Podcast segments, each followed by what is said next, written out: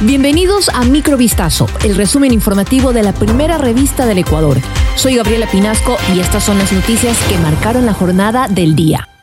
Continúan las irregularidades que ponen en tela de duda el concurso para la designación de jueces de la Corte Nacional de Justicia organizado por el Consejo de la Judicatura. Entre las críticas se ha señalado al comité de expertos designado para la fase de oposición del concurso para la selección y designación que tendrá la atribución de elaborar los bancos de preguntas y los casos prácticos para las subfases de las pruebas teórica y práctica. Uno de los miembros que ha llamado la atención es la exasambleísta Mireya Pazmiño, investigada por presunta falsificación y uso de documento falso, además de tráfico de influencias. Mientras que ayer Patricia Veintimilla fue destituida como directora de la Judicatura de Cotopaxi tras ser detenida por presunto tráfico de influencias. Por su parte, el director general del Consejo de la Judicatura, David Guzmán, informó sobre inconsistencias registradas en el examen de confianza de los postulantes.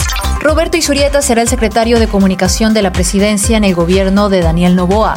En la red social Novoa hizo el anuncio de su nuevo fichaje días después de que Iván Carmiñani, el primer elegido, desistiera de ocupar el cargo en mención. Sobre la trayectoria del nuevo funcionario, el mandatario entrante destacó que es un estratega especialista en el desarrollo del mensaje público y político. Además, ha sido comentarista y analista político para la cadena norteamericana CNN en español y ha representado a Ecuador como embajador en Chile.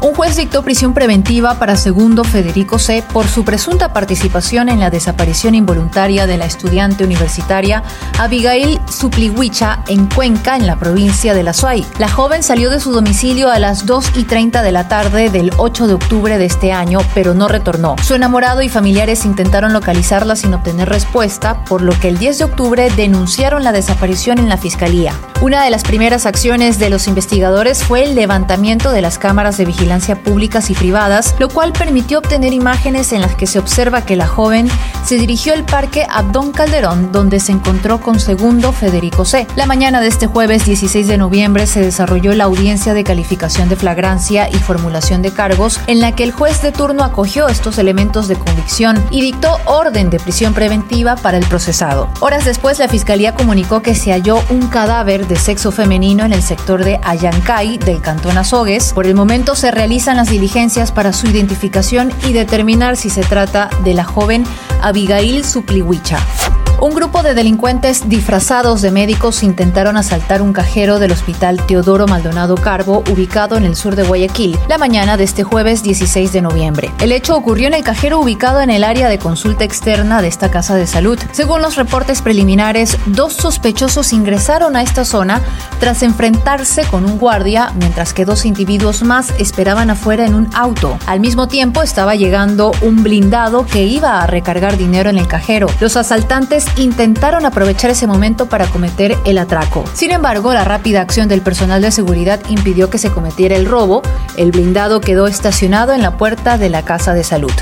El presidente del gobierno español, Pedro Sánchez, fue investido este jueves para un nuevo mandato. El Congreso español reeligió al líder socialista con 179 votos a favor, tres más de la mayoría absoluta necesaria establecida en 176 de un total de 350 diputados. Sánchez recibió el apoyo de los partidos de izquierdas, independentistas, nacionalistas y regionalistas con los que alcanzó acuerdos tras ser propuesto como candidato por el rey Felipe VI el pasado 3 de octubre. Pedro Sánchez Es uno de los pocos socialistas al frente de un gobierno europeo. Obtuvo el apoyo de la extrema izquierda, con la que gobierna desde hace tres años, pero también de los partidos independentistas, entre ellos la formación de Carles Puigdemont, a cambio de importantes concesiones.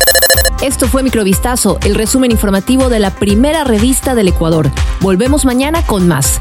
Sigan pendientes a vistazo.com y a nuestras redes sociales.